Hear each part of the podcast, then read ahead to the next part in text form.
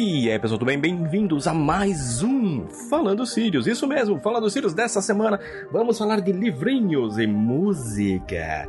Mas antes disso, como vocês podem ver em todas as postagens aqui do Aliança Galáctica, você encontra dois botãozinhos aqui embaixo, um do nosso padrinho e outro da Twitch. As lives da Twitch vão voltar, né, agora em outubro. estou falando porque realmente em outubro volta, então se eu falei vai voltar, eu sei que eu falei outras vezes, mas tudo bem. E o botão do padrinho é onde vocês podem ajudar a gente a continuar cada vez mais com o programa e com as atrações. Novas atrações vão vir, né, agora esse ano ainda. Fora que também é, o Limite a gente está planejando mais podcasts na semana, então vai ter podcast do mais Falando Sirius, vai ter mais podcast nosso e vai ter mais uma surpresa em breve certo? Então, se você puder contribuir com a Aliança Galáctica, os links estão aqui embaixo e também convidando alguém para conhecer esse maravilhoso e lindo podcast. Então, chegando de enrolação, vamos lá falar do livrinho de hoje que é Shortfall, A Noite do Caos. Shortfall é a continuação direta de Founderside, as margens da fundição, lançado também pela editora Morro Branco aqui no Brasil. Lá no final né, do Founderside, a gente descobre que, por mais árduo tenha sido o trabalho né, dos nossos queridos heróis, Sansa, Berenice, Orso e Gregor, as coisas não seriam fáceis porque ainda existe um hierofante pelo mundo. Né? E com esse gancho do caramba, a gente termina o primeiro livro e já começa no segundo, mostrando que todo, que todo o pessoal eles continuam junto, trabalhando numa função deles, né? Então a gente tem a Berenice e o Urso, que são escritores extremamente geniais, trabalhando juntos, produzindo os seus próprios aparelhos, porque a ideia deles em si é também combater as casas comerciais de Teven. E uma coisa muito legal é que eles começam a desenvolver pro, inscrições próprias, né? Então você começa a ver logo naquele comecinho do livro, eles começam a roubar segredos de, alguma, de algumas casas. O urso, por ele ser bem mais velho, ele já ter trabalhado, né? Que nem trabalhou com o tribuno candiano, que era o maior escritor da época deles. Então ele tem muita, tipo, sagacidade de inventar algumas coisas, só que a Berenice também. Tanto que ele pegou a Berenice como sua braço direito, porque que nem falou, mano, ela é genial. Ela consegue aprender as coisas com uma facilidade imensa, né? Fora Sansa e Gregor também trabalhando junto com eles, e a Sansa começa a sentir que ela tá um, se sentindo muito cansada, né? Porque lá no final do Founderside, depois da batalha toda, a gente tem a Valéria liberada, a gente tem quase, né, o mundo virando avesso. Então, desde que a Valéria mexeu nas inscrições dela, né, lembrando, Valéria, aquele ser dourado gigantesco, que ninguém sabe o que é, mas pode ser, será que é o gênio? Um, um bicho estranho que, o, que os hierofantes tinham, que faziam qualquer coisa para mexer na realidade? O que será?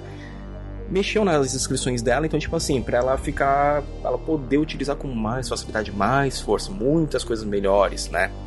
E, e, com isso, o que acontece? É como a Valéria mexeu, então ela pode ligar e desligar né, as inscrições. E só que ela também, naquela batalha final, o clave, né, a chave, foi pro saco. Já era, né? Não fala mais. Então a gente entende que o clave morreu, né? Então passam-se três anos, eles já estão trabalhando juntos e eles estão lá planejando invadir né, uma casa comercial para roubar os segredos. E a maneira que eles fazem é muito da hora. Porque eles invadem durante, né, um, vai, a gente pode colocar aqui tipo um carnaval deles. E, e tá tendo desfiles, tudo mais, então tá todo mundo bêbado, eles vão distribuir vinho na rua para poder entrar né, na casa. Tipo, ah, não, a gente trouxe aqui a tecnologia que a gente ia falar com vocês, só que uma tecnologia de cópia. Essa tecnologia de cópia vai mandando para eles tudo que os caras fazem. Então é uma coisa muito legal. Uma parada que eu gostei muito é que os personagens, que nem, pô, antes o urso, ele podia. Ele era um, meio que um vilão, ou um cara só rabugento e chato. Mas agora que ele tá trabalhando com os três, você vê que ele só é um velho chato, mas ele gosta daquele bando de moleque. É muito divertido. O Gregor, quando ele descobre que ele tem, tem também o corpo mexido com as inscrições, porque é, a, que é o porquê ele sempre sobrevive a todas as batalhas, então ele tá mais taciturno, ele tá mais né, melancólico, ele quer saber o que aconteceu com ele, quer saber porque ele é assim. Né? E a mãe dele não fala as coisas direito. E a Sansa e a Berenice são um casal extremamente fofucho, muito fofinho as duas, e divertido, né? Porque, mano, Berenice extremamente inteligente e a Sansa é o ladino loucaço da party. Uma coisa muito da hora, né, que logo no começo a gente descobre que como Krasetes Magnus tá vivo, voltou quer transformar o dia em noite e pegar todo o poder para ele, o desespero que, que surge né, na cidade para poder resolver esse problema logo é imenso. Você fica, tipo, tem hora que você fica tipo, meio que ofegante dependendo da cena, porque você pega são quatro pessoas mortais lutando com o Hierofante. E o Hierofante, todo mundo, né? Quem leu o Father Side, a gente só conhece tipo, só os mitos que os caras conseguem fazer o que quer. E o cara sai desmagro, ele voa. Ele voa. Então você já imagina, tipo, o cara consegue já moldar a gravidade, ele consegue moldar a realidade, ele consegue moldar um monte de coisas com, tipo, um estralar de dedos. Né? Coisas que um, um escritor demoraria muito tempo, né, fazendo as plaquinhas de inscrição, um hierofante consegue muito fácil. E ele tá atrás da chave também. E no segundo livro a gente também descobre quem é o Clávio, o que, que realmente é um hierofante. A gente descobre muitas coisas sobre aquele mundo. E quando a gente chega na parte final, a gente vê que os hierofantes não são o único perigo tenso desse mundo. Aparece um pior ainda. Né? Então, é, no segundo livro a gente tem muita ação, a gente tem muita porradaria, muitas mortes de personagens lá do primeiro livro, né? Porque são cenas que a gente fala assim, cara, não tem como todo mundo sobreviver. Aí quando você vê um, ah, um personagem, não, vão na frente que eu vou resolver isso. Então você sabe que aquele personagem, tipo, vai acabar morrendo. Então é, é uma coisa bem legal porque o, o autor ele não teve medo, né, de, de matar os personagens. Porque muitas vezes que acontece numa história, a gente tem um grande perigo e os personagens, né, até do grupo principal, tá todo mundo meio seguro, mas não, o Robert Jackson Bennett, ele teve coragem de matar personagens que a gente gostava do primeiro livro e gosta muito no segundo, né? Eu, eu, eu tô extremamente ansioso para poder ler o terceiro livro, que é o Lockland. Então, pessoal da Morro Branco, muito obrigado por ter enviado Shortfall. Eu adorei adorei mesmo. É uma leitura muito gostosa.